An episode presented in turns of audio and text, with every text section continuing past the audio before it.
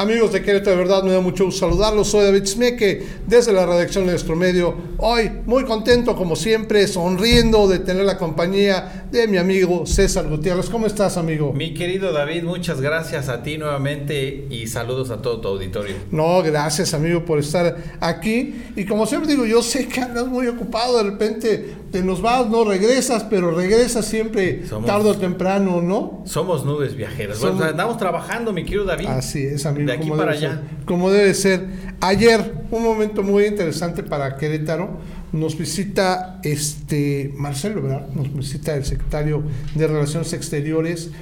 Y a mí me llama la atención el revuelo que causa, ¿no? Que lo haya hasta recibido el gobernador Mauricio Curi, que hayan ido varios funcionarios, este, tanto panistas, como todo el movimiento que también apoya a, a, Marcelo Ebrard mucho, mucho, mucha gente de Morena también cuidando que mm, cómo estuvo su visita aquí en Querétaro. Y lo que más me agradó, lo digo con todo entusiasmo, fue el mismo Marcelo Ebrard.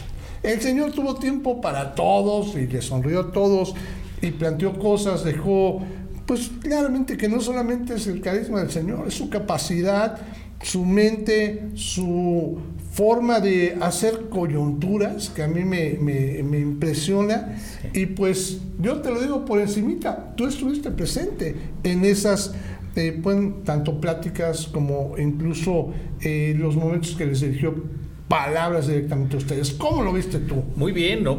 lo acabas de decir perfecto, tiene una tiene una simpatía tremenda. Yo qué te puedo decir, a mí me, me, cae muy bien, a mí Marcelo Ebrard es el canciller hoy por hoy, digo, no había, no hay otra representación en otros gobiernos como la de él, honestamente, ha dignificado mucho, digo, eh, la figura de México siempre ha sido muy digna, pero el canciller todavía le da un plus, ¿no? Claro. Y ayer sí estuvo ahí en la reunión, esa es la virtud que él tiene de que institucionalmente puede venirse a parar con un gobernador que no necesariamente es morenista, claro. ¿no? Y que puede tener esa coadyuvancia con él y que puede tener relación, incluso había unos presidentes municipales ahí. Sí. De una manera. Roberto Cabrera de San Juan del Río estaba ahí con ellos también. Fue como que el anfitrión que también me llamó la atención, ¿no? Sí, se fueron a la barbacoa. yo, yo la verdad es que sí le reclamé un poquito a Marcelo que no nos llevó ni un taquito.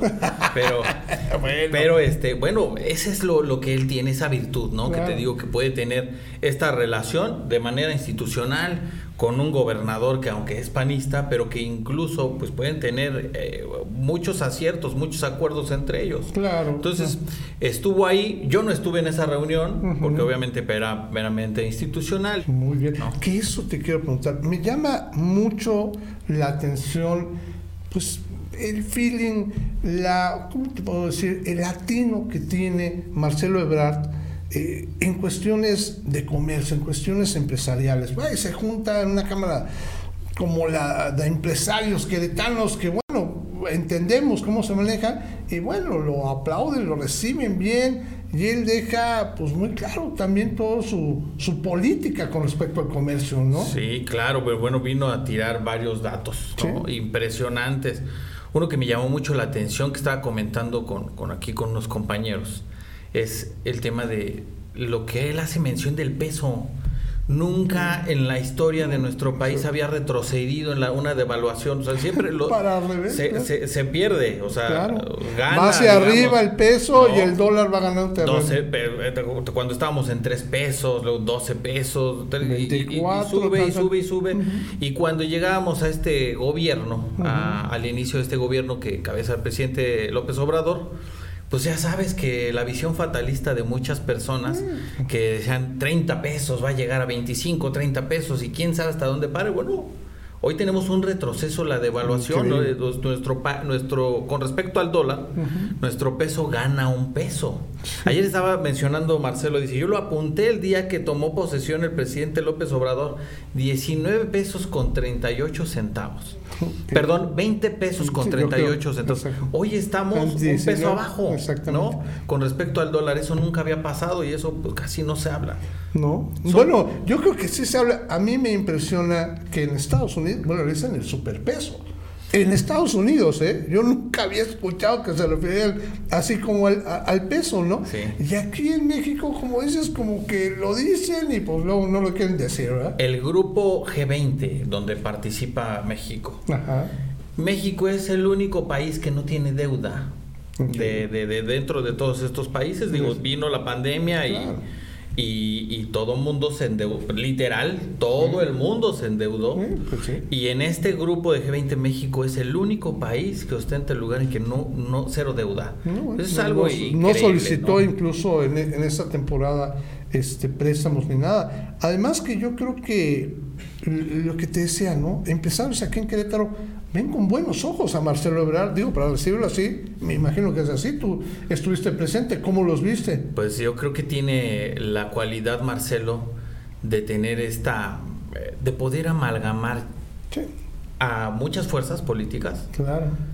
Personas que incluso no convergen necesariamente con la 4T, porque es una realidad aquí en Querétaro, pero que ven bien a Marcelo Ebrard y a lo mejor los mis compañeros en Morena dirán, es que el, tema de los fifís y los chairos, yo creo que ya es hora de empezar a dejar la polarización a un lado. Si alguien pudo manejar la polarización en este país, pues era, es el presidente López Obrador. Ah. Pero el presidente López Obrador va a llegar a un término de su mandato.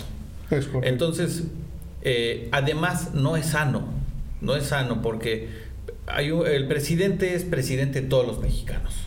Chairos y fifís, ¿no? de todos. Y entonces, eh, tal vez esta figura de Marcelo Ebrard viene a amalgamar a ambos, ¿no? O sea, de alguna manera, ya bajarle un poquito a la. Digo. a este, ese aspecto, claro, y más bien a sentirnos cercanos. Una persona que. Eh, es que mucha gente ve, ve a Marcelo Ebrard, bueno, es el gran canciller. Creo que hace mucho no tenemos un canciller tan, tan entrón porque, bueno, ha ido a pararse a reuniones internacionales a decir cosas fuertes sin tener el más mínimo temblor de rodillas. Y también viene a México y nos regala una sonrisa, se pone a juntar a todos. Es un caso, pues tengo que decirlo tal cual, extraordinario. Sí, es muy, muy interesante. Es distinto totalmente. Y bueno, yo te quiero comentar, ya que estamos hablando del comercio, de, México, de relaciones, este, eh, pues ahora sí que con otros países exteriores y tal cual. Bueno, yo sé que tú tienes este, también una comisión con todo lo que es el comercio y que ya lo hemos medio platicado aquí. Y entiendo que tú manejas también eh, pues, relaciones con comercio y sobre todo con la asociación grande en China. ¿Estoy en lo correcto? No Así es, mi querido, mi querido David. Hace un mes eh, prácticamente, el 8 de noviembre, le, dieron le dimos apertura a la Cámara de Comercio México-China Yangtze River. Eh, Qué interesante. El 8 de noviembre le, dimos, digamos, la presentamos en Morelos. ¿Cómo la presentamos? Pusimos la primera piedra de una de las inversiones de la Cámara de Comercio que está trayendo a México, en Morelos. ¿En qué parte de Morelos? Ahora sí que yo soy, yo, yo soy este Guayabo, decimos los de Cuernavaca. En Yautepec. ah, eh, qué maravilla. ahí me voy a aventar un pequeño comercial, mi querido David. Por favor. ¿Te acuerdas la marca de, bicicletas? Bimex. Ah, sí, claro. Yo creo que muchos eh, contemporáneos. Bicicletas de México, claro, Bimex. Claro, claro. Y esa, esas bicicletas se dejaron de producir hace mucho tiempo. Muchísimo tiempo. Esa marca la tenía en su poder Carlos Slim. Ah, qué interesante. Entonces, resulta que el, presidente de la Cámara de Comercio, que es eh, de origen chino, pero ya mexicano, China no te admite doble nacionalidad. Entonces, o eres chino o eres mexicano. Entonces, él decidió ser mexicano. Ok. ¿Ves?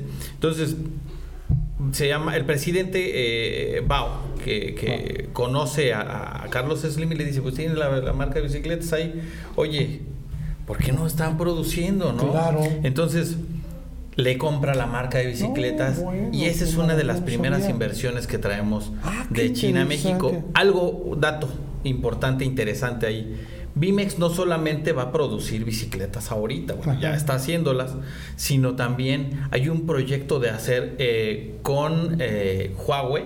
Ok, sí. Eh, hacer. Que es una marca china de teléfonos celulares. De teléfonos celulares, exactamente, muy, ya hoy reconocidísima. Hacer vehículos de carga eléctricos ah, para el campo. Ese es un proyecto que está buenísimo. Claro, para el campo, bueno. Y va a ser de Bimex, ¿no? Ah, Imagínate. Qué interesante, ok. Entonces Fíjate, este es un, es, es una de las inversiones también. Y, veo, perdón que te interrumpa, veo algo muy estratégico, oye, eh, que lo platicas, Morelos tiene campos de cultivo impresionantes, y además, bueno, Zapata por algo peleaba bien esos campos, ¿no? Mucha agua y todo ese asunto. Fíjate, combinar este producción, combinar tecnología y como dices tú, ¿no? O sea, eh, tener autos que puedan utilizarse para eso. Para el campo, para todo el país. increíble. Para todo el país, ¿no? Muy bien. Todas las regiones del país. Y, hay un atlas prospectivo que nos facilitó la Secretaría de Relaciones Exteriores, precisamente. ¿Para qué? Para, a ver, vas a traer alguna inversión de China, en el caso de nosotros, pues de nuestra Cámara. Entonces, ¿hay algún alguien interesado en traer eh, farma? Un laboratorio. Ah, bueno, pues el, Atlas Prospectivo te dice que en esta región puede estar. Ah, eh, o qué interesante. traes a alguien, alguien que puede ser, eh, eh, no sé, fabricar tecnología, ¿no? Entonces es en esta región. Si automatización en esta región, etcétera. Querétaro está dentro del Atlas, obviamente. Querétaro que tiene una una eh, un comercio bueno a nivel industrial tremendo este y tiene todavía mucho por crecer. y ahí en, en, el área aeroespacial que de hecho ya el presidente López Obrador también comentó que es, es algo una industria que se debe de impulsar más y que está totalmente de acuerdo Marcelo y pues nosotros también no, no bueno y lo veo increíble. Y además esta alianza me da una esperanza que te va te vas a morir de risa. Vi mi explosión la bicicleta que todos recordamos que era la vagabundo. Ah sí era lo máximo y todo el mundo, ojalá, yo voy a pedir que ojalá se animen a volverla a hacer, porque yo andaría en mi bicicleta vagabundo feliz de, la vida nuevamente, ¿no? Yo, yo, fíjate que tenía un primo que tenía, yo estaba muy chiquillo, yo pedí una durante muchos años, nunca me llegó, no me, ni Santa Así te portabas de mal, amigo, de seguro. Pues tal vez puede ser eso. Entonces, eh, pues tenía un primo que tenía una, pues bueno, se la, se la, ahí de repente pues se la agarraba, se la pirateaba para llevarme no, no, las regañadas, ¿eh? Pero una bicicleta muy bonita. Una bicicleta tipo chopper ahí para todos, todos los seguidores que, que, bueno, que son mucho más jóvenes que yo. Eh, aquí Paquito presente que pone cara, ¿y eso qué demonios será? Este, efectivamente, es, eh, sí, pues ya no entienden de qué demonios estamos hablando, ¿no? Era una bicicleta tipo chopper, o sea, tenía el manubrio levantado y una un triángulo muy muy este muy amplio el, cuadro, el cuadro. una ruedita pequeña al frente y una más grande exactamente atrás, muy padre. Bueno yo sería sería para mí una maravilla. Pues bueno ya sin desviarnos que ya pasamos de Marcelo Ebrata a las bicicletas vagamundo amigo ya nada más para referir tú cómo ves digo, esta Cámara de Comercio en China se me hace interesantísimo. Te sé por qué. Sabemos que Estados Unidos, hay un pleito con China, ¿no? Y pues nos está beneficiando a nosotros. Y qué interesante que se fortalezca entonces México con China en esta relación, ¿no? Otro dato muy importante que dio ayer el canciller también es que en lo que va de esta administración, eh, México ha recibido más inversión extranjera que en otros eh, que en todos los sexenios. o sea, eso, es, eso es una realidad. También es un tema que casi no se habla, pero hay una derrama también y hay una, una tremenda inversión en nuestro país. Nosotros como Cámara México-China pretendemos traer en un inicio 30 eh, inversiones, 30 empresas de tecnología, de automatización, de distintas cosas de 700. O sea, son muchas empresas que van a venir y que van a generar trabajo, que van a generar derrama económica y que, y que obviamente van a traer progreso, ¿no? Entonces, también nosotros hemos, eh, estamos planteando tener no solamente este tema de traer la, la, la, inversión, ser un intercambio, que para eso es la Cámara, un intercambio de aquí para allá y de allá para acá. Hay un mercado potencial de 87 mil millones de dólares eh, de, con nuestro país que, que podemos nosotros venderle a China eh, de, distintos productos y pues obviamente necesita, es anual, esos 87 mil millones. bueno, pues, Entonces, nosotros estamos pretendiendo entrar en este grupo eh, con la consolidación de un padrón de empresas productoras, fabricantes, y proveedoras de servicios. Entonces, nosotros estamos invitando, y si me lo permites, invito a la gente que tenga alguna empresa que fabrique, que, que sea productora eh, de, algún tipo de producto del que sea, que nos llamen, que nos busquen y los podemos agregar para poder tener este, este acercamiento. Nosotros tenemos reuniones relativamente periódicas con nuestro símil de China. Eh, muy fácil. ¿Qué es lo que quieres? ¿Cuál es tu demanda? Déjame ver si lo tengo y si lo tengo te lo puedo ofertar y se lo compras a nuestros proveedores mexicanos, ¿no? Es interesantísimo eso, ¿no? Porque así formas un padrón, como quien dice, de productos mexicanos que se puedan mandar a China. Bueno, que yo ubico cientos de cosas que mucha gente ha, de pensar, no, hay que venderle chips a China, no, pues no, ¿verdad? Este, yo creo que hay que venderle cosas tan Pero podemos desarrollar la tecnología ah, aquí, ya que tenemos litio. Bueno, y que allá efectivamente sería muy atractivo tenerlo, ¿no? Claro. Pero bueno, también se hacen muchas cosas que China podría estar interesado. Eh, yo lo pienso desde escobas, desde muebles, incluso que se hacen artesanías, desde una artesanía eh, hasta textiles, claro, eh, cítricos, todo, tipo de, de, comida. Este, hay una demanda altísima de carne de puerco. Eso, es, eso es algo, un dato también ahí y algunos minerales. Fíjate que algo eh, que me sorprende mucho es que China no está muy interesado, la verdad, en, el, en, el, en la plata y en el oro.